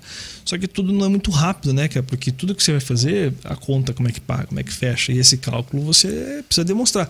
Não é o que está sendo feito em Brasília lá, que você quer dar um auxílio e não sabe com quem vai pagar a conta. Quem vai pagar Não. é nós depois esse negócio. Então você precisa ter essa. é, No poder público, você não pode querer fazer. Seria muito fácil, não qualquer um sentava na cadeira e ah, vou fazer isso, vou fazer aquilo, vou fazer lá, lá. É muito fácil. Não, você tem que saber onde veio, para onde vai, como vai fazer, Lógico. o que, que vai fazer. Só que isso é um preceito que está na Constituição e às vezes as pessoas não querem seguir. Não, você falou aí de Brasília agora, você falou PEC dos precatórios, tá Sim. rolando ainda, né, cara? Pô, o presidente queria colocar um, um Auxílio Brasil lá com prazo de validade, cara. Ó, vai durar um ano aí, acabou a eleição lá, talvez não renove. Pô, cara, não se faz, cara. Não. É, o auxílio eu, eu acho uma coisa interessante. Não, A isso é fundamental. É, isso, se você não colocar recurso, você não fomenta. Mas agora você tem que mostrar alguma, como é que essa conta fecha. É. né? O teto, eu tenho algumas restrições com o teto. Foi, acho que foi uma política. É uma política interessante, é é, é- foi positiva, mas talvez tinha que ser revisto um- algumas questões. Mas não é na forma como está sendo feita, né? Você dando um calote, você dizendo que a dívida vai ser paga na frente e, e você colocando mais custos sem saber oferir. Acho que esse cuidado está tendo, mas a gente tem bons deputados lá. Acho que a Câmara trabalha bem. Às vezes o que aparece na TV não é a realidade que você vive lá. Brasília é um mundo à parte, gente. Brasília é importante você qualquer cidadão tem que estar com um olhinho lá em Brasília porque lá que acontece, né? As políticas públicas vêm. A gente é uma, uma federação e Brasília tem um, um poder que acaba de acaba mudando as nossas ações na cidade. né? A gente tem que ter um olhar lá. E acho que a gente está bem representado lá na, na Câmara. Tem bons tem, tem bons deputados. Não, não podemos também achar que está tudo terra arrasada, né? Temos que acreditar. Sim. Sim. E dá pra fiscalizar os caras, né? Claro que tem. A gente tem muito avanço da fiscalização. O Ministério Público é muito atuante. O Tribunal de Contas da União e dos Estados tem sido, tem sido muito atuante. E os observatórios sociais, né? Que é, o que vocês estão fazendo hoje, né? O poder da mídia, da comunicação que atinge mais rápido. Os próprios observatórios daí são pessoas que se dedicam, são ONGs que se dedicam àquilo, a fiscalizar, porque todas as nossas ações são, estão possíveis no, transporte, no portal da transparência. Às vezes o portal não é tão transparente, mas quem entende, quem consegue, verifica e vê e Não, consegue tem os transmitir. né? portais da transparência aqui, foi feito para não funcionar, né, cara? É, é, assim, a nível de, de secretaria, o que a gente tem feito ali, a gente divulga muito na, na- no site da prefeitura das nossas ações. A gente tem feito algumas audiências públicas. Acho que eu fui o secretário que mais fiz audiência pública nessa gestão. As nossas ações a gente remete à, à página, que é, o meu, que é o canal oficial da prefeitura. A gente tem que seguir o que é o canal oficial. Tenta transmitir. E isso é uma possibilidade, né? Não só o portal da transparência hoje é a tua ferramenta de divulgação, mas é uma ferramenta institucionalizada que está lá para isso. Sim. E, pô, se, se os caras conseguem entender o que tá lá, é o que você falou lá atrás, É. né? Jogar limpo, pô. Sim. Falar fácil. Sim. E, e, e essas, e essas nomenclaturas, a gente viveu, acho que semana passada, aí na Câmara Municipal, algumas discussões do PPA, né, que são as, as dinâmicas para aprovação do nosso orçamento. Essas ações a gente queria estar em escola de aula, né, cara? Porque as- todo cidadão devia entender o que é um orçamento público, como que se faz, como que se dá, né? Noções básicas, assim, porque é o teu dia a dia, né? Os teus impostos estão revestidos em ações ali, né? Mas eu também não posso fazer nada daquilo que eu não prometi. É, por isso que é importante o pleito democrático a cada quatro anos para eleger um prefeito, né? O que o cara quer fazer, ele tem que apresentar lá. Você é favorável à reeleição? Eu acho que a cidade, a- o Brasil, a possibilidade de você reeleger, desde que faça uma boa gestão, eu não vejo por que não. Porque se o cara está fazendo um bom trabalho, a gente viu aí a fala do Lula meio desconversada, mas a Merkel lá na Alemanha, ela ficou muito tempo lá no, no parlamento 14, eleito. 16 anos. É, porque fez uma política provativa, fez uma política intrusiva, fez uma política ah, interessante e a comunidade aceitou. Por que não? Se você tem um, um mandatário que está sendo uma política positiva, está atendendo aos anseios, por que não a continuidade? Eu, eu tento fugir um pouquinho dessa conotação de que tudo é pejorativo, que você não é contra a reeleição. Cara, é que a gente tem tanto mecanismo para a gente atrasar a vida do cidadão que se você for seguir em ipsis litero o que tem que ser feito, você acaba quatro anos, você não consegue colocar todas essas políticas que você está aferindo. Por isso que é bom você ter algo maduro, é, ser eficiente naquilo Não que você está fazendo. Maduro. É, não, não, não.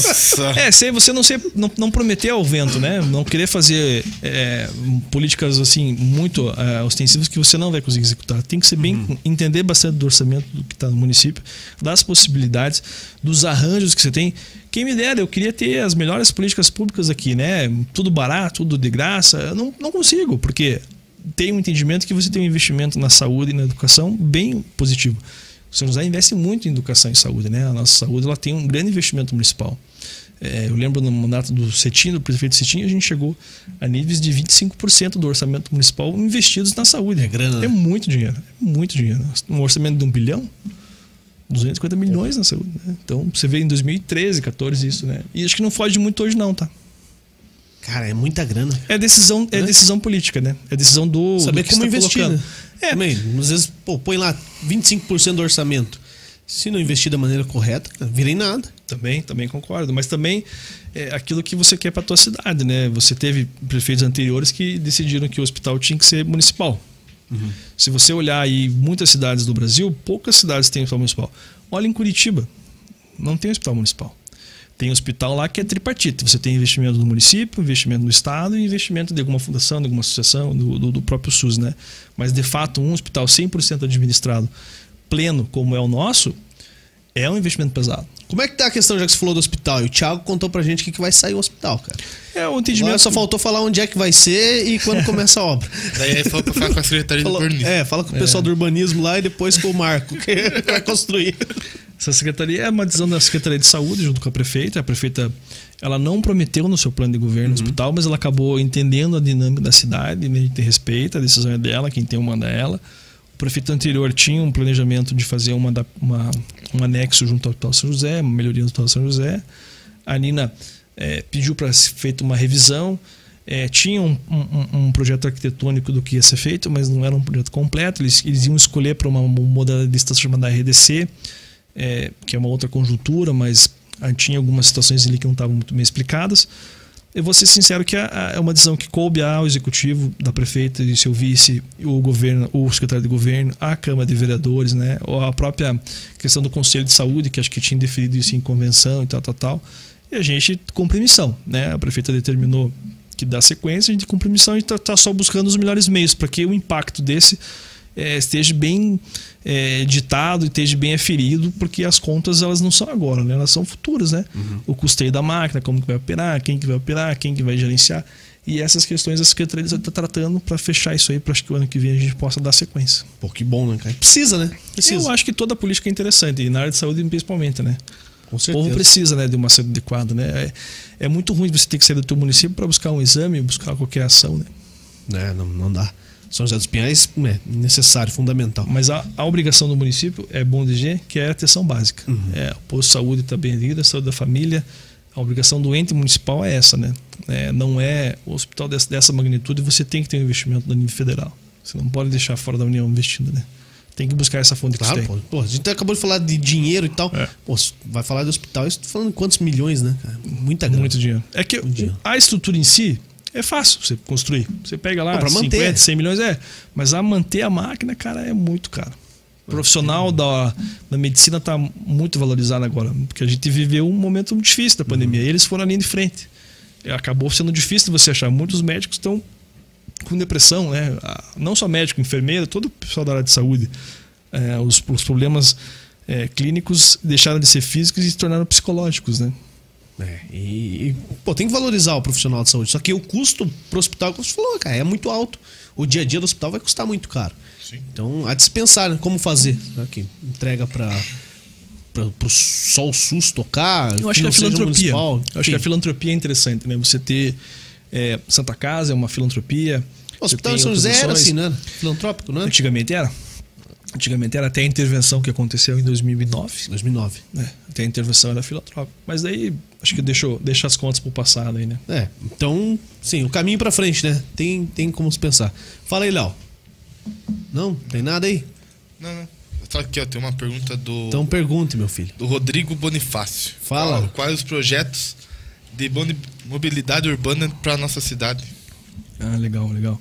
Então a gente tem feito um, um trabalho bem interessante na engenharia de trânsito da cidade. A gente conseguiu montar uma equipe ali e junto com o departamento de infraestrutura do urbanismo pensar um pouquinho tanto nas partes do, das, das ciclovias, mas também da própria eh, realização dos binários da cidade, né? olhando para os bairros, não ficando focado só na área central. A gente teve uma grande mudança em 2009 e 2012 dos binários na área central. A gente quer dizer envolvendo nos bairros, porque a gente teve um, um crescimento gigantesco. A Avenida Marechal foi aberta, mudou totalmente o cenário ali em volta a região do Oxisana, na região do Afonso Pena, né? A gente tem uma conotação muito importante no Afonso Pena. E essa situação a gente consegue fazer através de um, de um estudo de sinalização, uma adequação da via com baixo custo, né? Porque a gente não precisa fazer grandes intervenções, como eu disse lá no início. Mas também um olhar da, da segurança viária, né? A gente teve um programa no início, tanto que a gente conseguiu, a prefeita entendeu a necessidade, conseguimos investir em segurança viária. Aí está o diferencial da Nina, né? Que os meus anteriores talvez não, não conseguiram junto aos prefeitos que lá estavam ela tem um cuidado disso, né? Ela pensa que a cidade não é só é, gastar com asfalto, a gente precisa estar sinalizado, estar adequado, né? Porque o cidadão vai usar o carro lá e, e é importante você estar com as condições de trafegabilidade bem, bem adequadas. Estamos pensando de uma maneira macro, é, trazendo esses dispositivos eletrônicos para o processo, né? É, seja o estacionamento rotativo, seja a vinculação de câmeras. Estamos tentando melhorar um pouquinho a questão da semafórica da cidade, a sincronia semafórica e a adequação de mais pontos semáforos na cidade. A gente tem hoje 103 pontos semafóricos e a gente quer chegar até o final da gestão da Nina com 200 pontos semafóricos, é nosso Caraca. planejamento. Porque é, é, tem um nó na cidade e, e uma ferramenta importante é o Qual que é o semáforo, principal né? nó? Quando a gente fala em semáforo. A gente tem uma, Barbosa, a gente dentro? tem uma situação difícil ali na, na área central ainda, né? Tem muitos pontos ainda que não tem uma interrelação. A gente tem um ponto bem interessante ali na região do Rio Pequeno, que, que envolve ali a Tavares de Lira com a própria Marechal Hermes, que hoje é um, dos maiores gargalos ali a região, né? Tem um estrangulamento da via.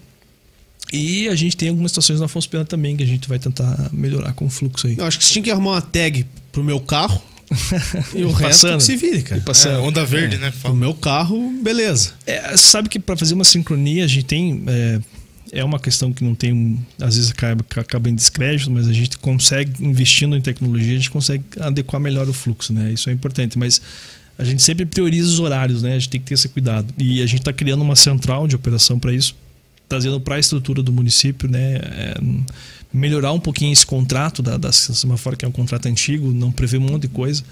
A gente está tentando melhorar esse contrato, até aperfeiçoar um pouquinho mais e utilizar as tecnologias visíveis. Não, e, e assim, quando. Tá, brincar é fácil, né? Ah, libera essa rua aqui sempre, um sinal ali. É, não é bem Diferença assim, né? Só que. Rua. Aí você pega lá no binário, É. pega o centro de São José ali, a, a Passos de Oliveira? Sim. A rua da, da prefeitura, né? Sim. Passos de Oliveira com a Isabel Redentora. Então, a, a que vai já, não, já quebrou a sincronia. Daqui vem e as transversais morreu. né? não tem mais como. É que também, assim, se a pessoa Precisa seguir fazer. a orientação que é 40 km por hora, que é 50 km por hora, talvez seja com boa adequada. Que é o cidadão, às vezes, ela Uhum. tem. A gente tá vivendo um momento de que você quer chegar o mais quanto antes em rápido em casa. Então, você quer acelerar, Vai de 60, bicicleta, 70, cara. freia. Acelera, acelera e freia. E quem gosta disso é as oficinas, né? Porque pastilha de freio vai pro cacete, vai, tudo vai, É. Não, pô, e se pega Rui Barbosa, né? Tam- Mais claro ainda, né? Rui Barbosa, ou é um sentido que você sincroniza ou outro. Isso, mas por que isso também, né? A gente faz a sincronia, mas a gente tem muita via de fluxo, de fluxo eh, dos dois lados, né? E a gente não tem grandes avenidas para poder dissuadir. A gente tem a conexão Fonso Pena, tem a Rua Barbosa e tem a Alexandrino. Mas a Alexandrino está num fluxo de bom, bom trecho só vem. Aí a Cláudia Barbosa só desce, mas ela não tem uma ligação até o final. E a Rua Barbosa tem um monte de interferência, né? Tem muitas vias que circulam. O tráfego pesado da cidade é pela Rua Barbosa. É um sincronismo na Rua Barbosa não é algo fácil de fazer, é meio utópico, né? A gente tem poucos setores para fazer isso, né? E horários específicos. Mas na área central, se você pegar teu carro esse horário e fazer a, a Paz de Oliveira, depois a Visconde, depois pega a Barão e a Voluntários, você consegue uma conotação de, de, de sinais verdes, né? O problema é que o cidadão hoje está tão preocupado em, em- em- em trânsito e, e acaba entrando num carro e se transforma que às vezes você esquece que você tem que andar 40, andar 50, você só lembra se tem um radar. Se tiver um radar, eu duvido que o cara vai passar da Pô, velocidade. você falou em radar. Radar. São José tem radar? dos Pinhais. Aí, ó, o Dal Negro fez uma pergunta. É, então, que enfim. a gente está licitando, a gente segue ali a. A gente tem uma possibilidade de colocar o radar sim. Porque tem várias câmeras. É, então, essas câmeras, muitas Os são- caras freiam ali, às vezes, É. louco. É, ali é uma câmera da Guarda Municipal, é uma câmera de vigilância deles ali, não tem nada a ver com Então, trânsito. Eu lá. fiquei, eu louco fiquei ali. alguns dias explicando que não era A de radar. pergunta, a pergunta do Dal Negro. É. São José dos Pinhais tem radar? Não. Só nas rodovias. Hoje não. Hoje não tem. O único radar na cidade é no Trave do Bradesco, que é uma rodovia federal. Então o que acontece? No trecho, quando você passa da cabeceira do aeroporto até o contorno, aquele trecho ali não é urbano. Para nossa infelicidade, ainda é um trecho operado pelo DENIT. Então é uma área federal. Qualquer crime que aconteça naquela via ali, e o gerenciamento é pela Polícia Rodoviária Federal. Não é Onde nem a, você disse ali na. da cabeceira do aeroporto até a entrada do contorno. É um trecho que não entrou na concessão urbana e nem na concessão da, da concessionária. entrar do contorno. Até entrar no contorno. Daí pro São Marcos lá. Até não, ali o contorno é na, passando a PUC, né? aham. Então, Daí ali, depois, depois é a concessão do, da Artéries. Meu Deus. Depois é a Artéries. Aí volta para a concessão pública que foi feita lá em, no Enepo do Lula, lá, que deu ó, o gerenciamento e a manutenção deles. Tanto é que você vê, a manutenção deles acaba ali. Sim, verdade. Daqui para cá é só contrato do governo federal através do DENIT. E é uma área que é um trecho urbano. Está consolidado, né? Tanto é que para essa obra do Bradesco, a gente teve que fazer todo o aceite com o DENIT. O município teve que fazer um convênio, a gente se interessou, foi, voltou, foi um parto. Olha, fizemos algumas videoconferências com o presidente do DENIT e nisso o DR foi parceiro, essa relação política foi positiva para acontecer. Se não tivesse esse envolvimento, não, não aconteceria. O DENIT ele põe vários empecilhos, ele. Ele, Ele não joga- resolve a parada, Não, não resolve, não não, resolver. solta, não quer fazer nada, né? E é um trecho que você vê, é é um trecho feio da cidade, né? O pavimento é bem deteriorado, é escuro, não tem uma manutenção corriqueira. E eu não posso nem obrigar a Secretaria de Obras a fazer qualquer coisa lá, porque não é obrigação e não, é- e não pode ser feito. Porém, eu acredito que a gente tente manter, né? A gente, fez um tapa, a gente faz um tapa-buraco, a gente acaba limpando e tal. Mas é uma área da, da União. É uma área que, que a responsabilidade é deles, né? Mas é o que você falou, eles não deixam fazer e não fazem.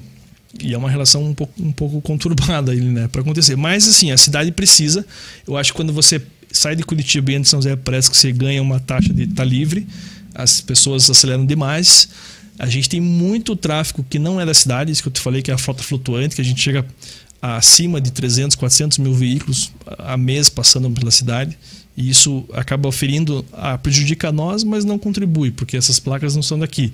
Eu acho que o município precisa ter um radar. A gente acaba tendo que se obrigar a, a mexer no bolso do cidadão para o cidadão entender que não é pista de corrida, que tem lei, tem regra. É claro que eu não penso em colocar isso é, em via local, urbana, e sim nos grandes fluxos, né, nas grandes conexões. É uma necessidade, não tem como fugir mais disso. E eu acho que é uma política pública interessante. Pô, mas se for colocar aqui em via, via urbana, Põe lombada eletrônica, cara. Porque já passa, já vê que tomou na cabeça e não fica vindo surpresa Um mês depois. esperando. É que assim, hoje, É, tem, hoje cara. tem outras possibilidades, né? Você tem avanço sinal vermelho, que é uma política mais interessante de você fazer, não só o radar.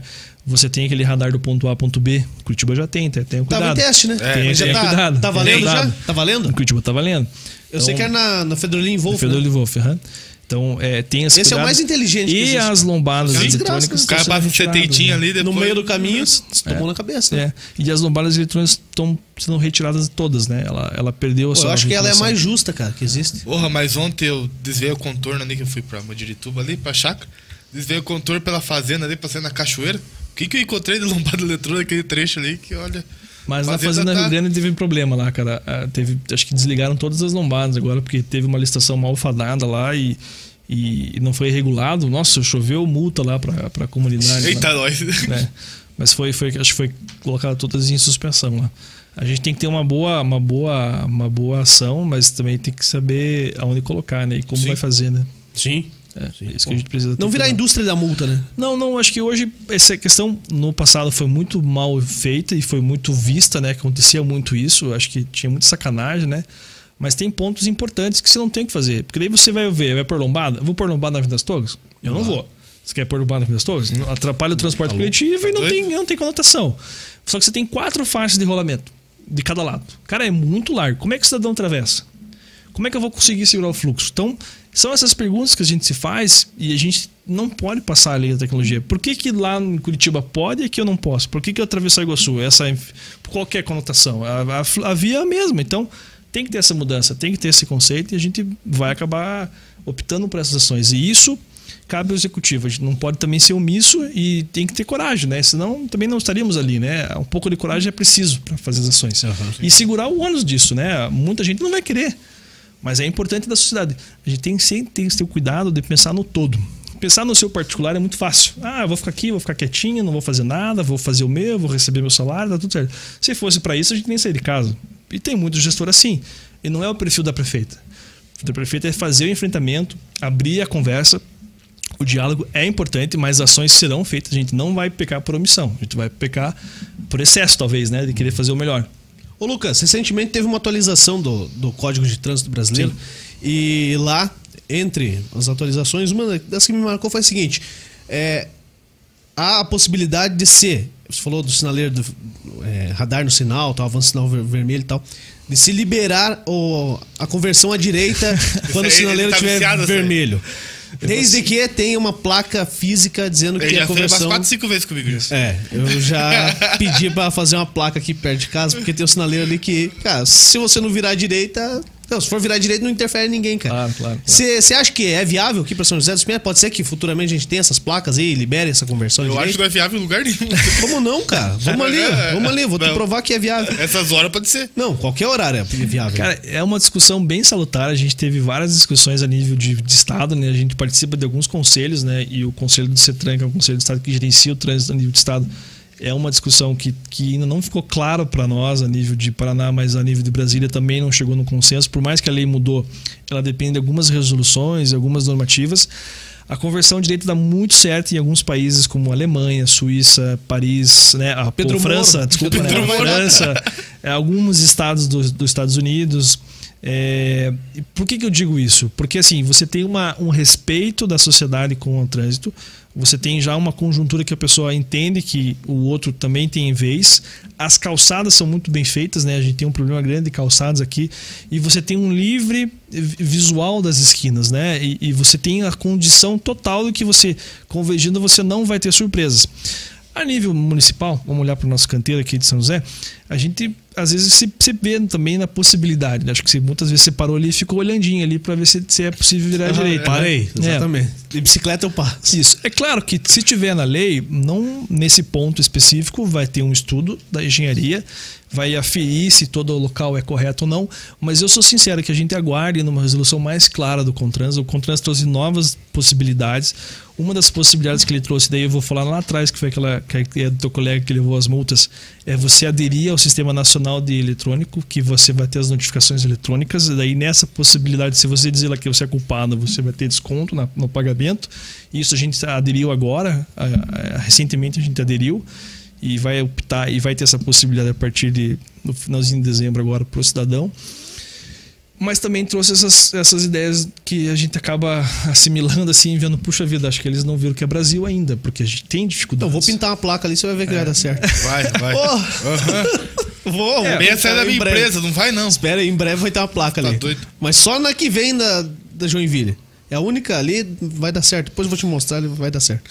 Ô, Lucas, mas assim, ó, ideias. Ideias. Tem, tem vereador que fica brabo, cara, que bate no peito, que só o vereador pode fazer indicação de melhorias na cidade. É, não é só pra tua secretaria, né? Não é só pra tua secretaria, mas sim. Ah, o site da prefeitura, ele aceita a sugestão de todo mundo, né? Então, eu entro lá no site, faço um protocolo. Isso. Não sei se tem o mesmo peso de uma indicação ou não, mas vocês dão a resposta, não dão? O canal oficial da prefeitura é o ESIC lá, né? Que é um portal de você fazer os protocolos, fazer os entendimentos. Eu sobre, e a gente tem uma obrigação legal para responder aquilo lá. Todo cidadão pode trazer ideias, né? Acho que a, a cidade tem essa democracia. Você tem a eleição dos seus, dos seus representantes para você ser mais ouvido, você ter um pleito, ter uma cadeira lá que discuta os seus interesses. E aí tem o papel do vereador, que é, que é a questão da fiscalização, do acompanhamento do executivo, mas principalmente da representação popular. Por isso que a gente fala que a Câmara é a casa do povo. É o local adequado para você discutir. Mas se você, como cidadão, entende que você também tem a sua contribuição e é necessário, está disponível e você deve fazer isso. Eu aconselho que todos fazem. Claro, a gente pode acatar ou não acatar, mas compete a nós darmos uma resposta clara para aquela demanda que chegue, né? E, e, e a gente tem que dar transparência nas nossas ações.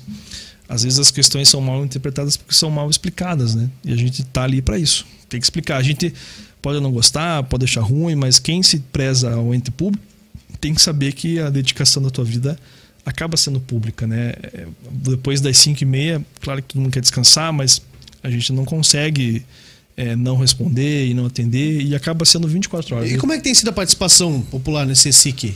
É Sabe- boa? É boa, é boa. E, e- e já funciona há bastante tempo no município, né? não é uma novidade dessa gestão.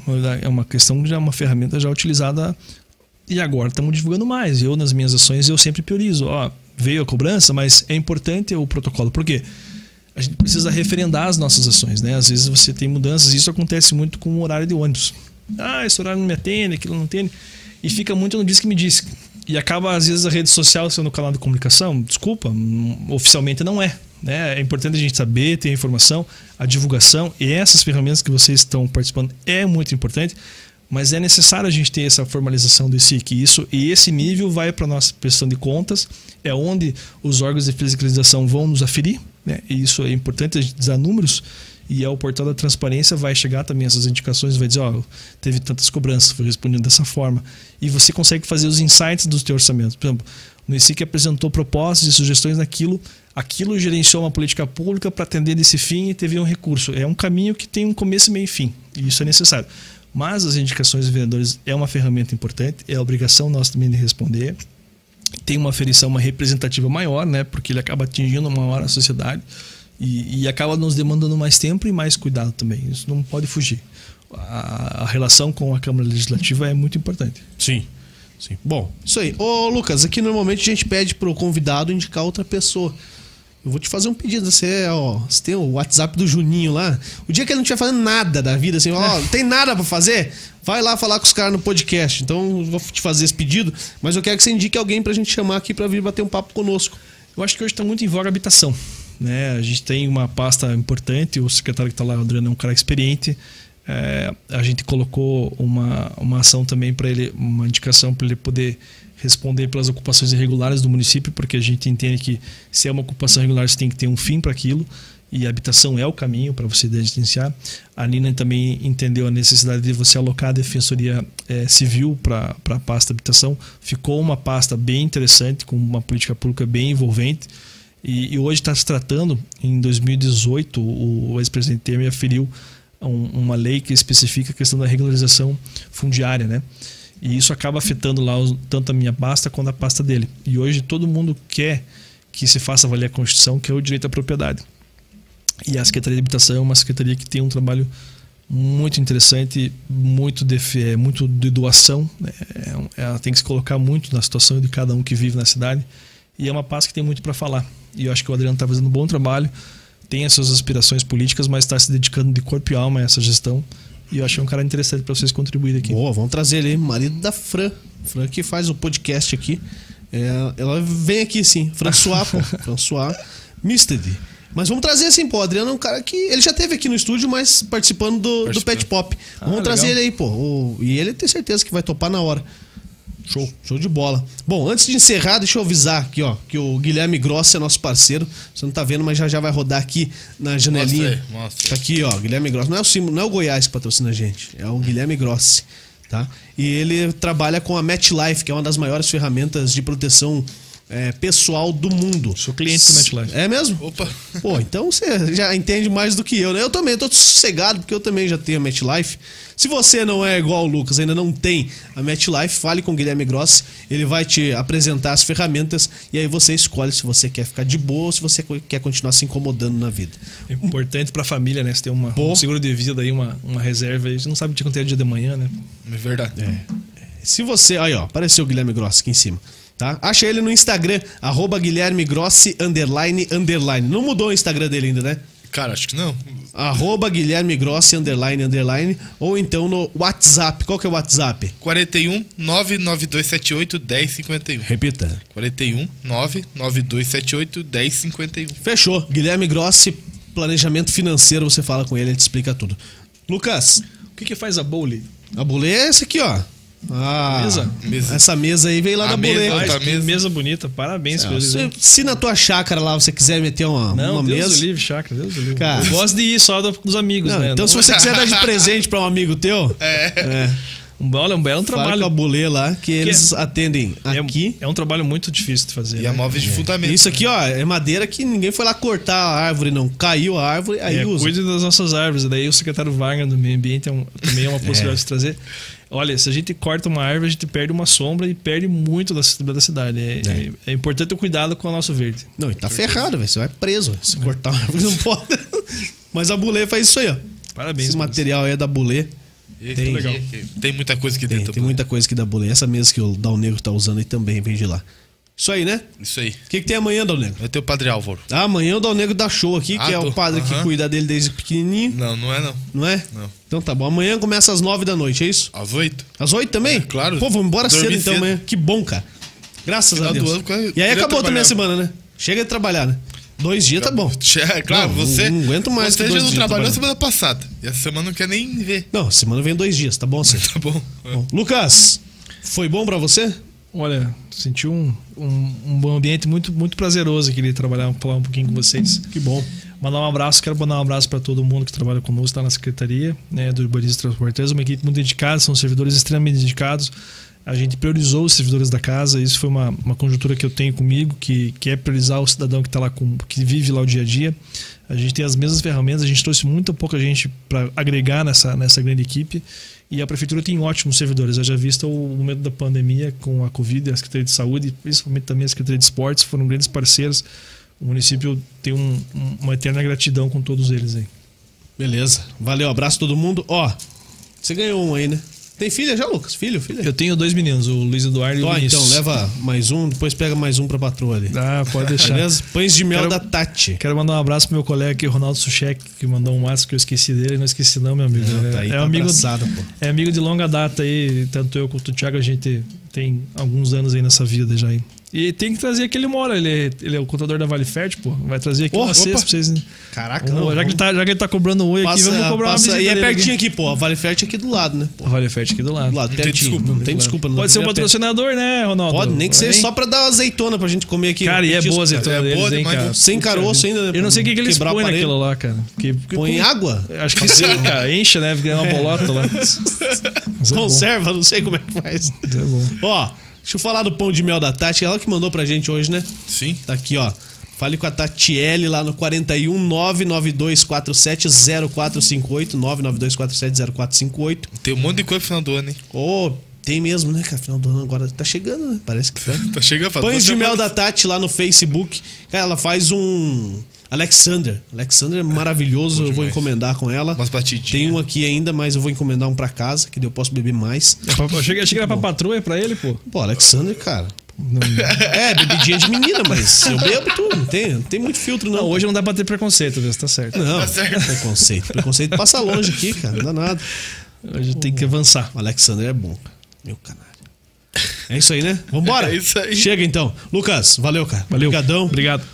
Plaquinha ali é conversão direita, livre, Vamos, tranquilo. vamos- vamos pensar melhor nisso aí. Vou, vou mandar lá no ESIC também, tem mais uma solicitação Boa. ali perto de casa. E aí, Mais uma. Pelo menos É. vem a resposta. Não, eu fiz uma esses dias lá, cara. A resposta técnica. Sim. Não pode. Explicando a situação. Ué, não, pude- não tinha que fazer mesmo. Não dá pra virar direita. Não, não era isso. Essa eu não fiz ainda. Essa eu não fiz ainda. Vou fazer em breve. Primeiro eu vou fazer a placa, depois eu faço a solicitação. E só um pedido, né, por último, que a gente, a gente trabalha a, a parte técnica muito apurada, mas a gente entende todas as situações e a paciência é necessária. É, as mudanças vêm para melhor, a gente confia no trabalho. Claro que a gente também pede para todo cidadão conferir as informações sempre disponível no site da, da Prefeitura, na página da Secretaria e nos parceiros também, como vocês, a divulgação das informações. Boa, tá certo. Valeu. Você que esteve com a gente, muito obrigado. Se você acompanhou no Facebook e no YouTube, se inscreva nos nossos canais oficiais. Aqui é tudo Fusão Podcast. O Instagram do Lucas tá aqui na descrição do vídeo. Se você acompanhou no Spotify, isso aqui foi gravado e a gente mentiu pra você. Valeu, forte abraço a todos, uma boa noite e até a próxima. Valeu, tchau.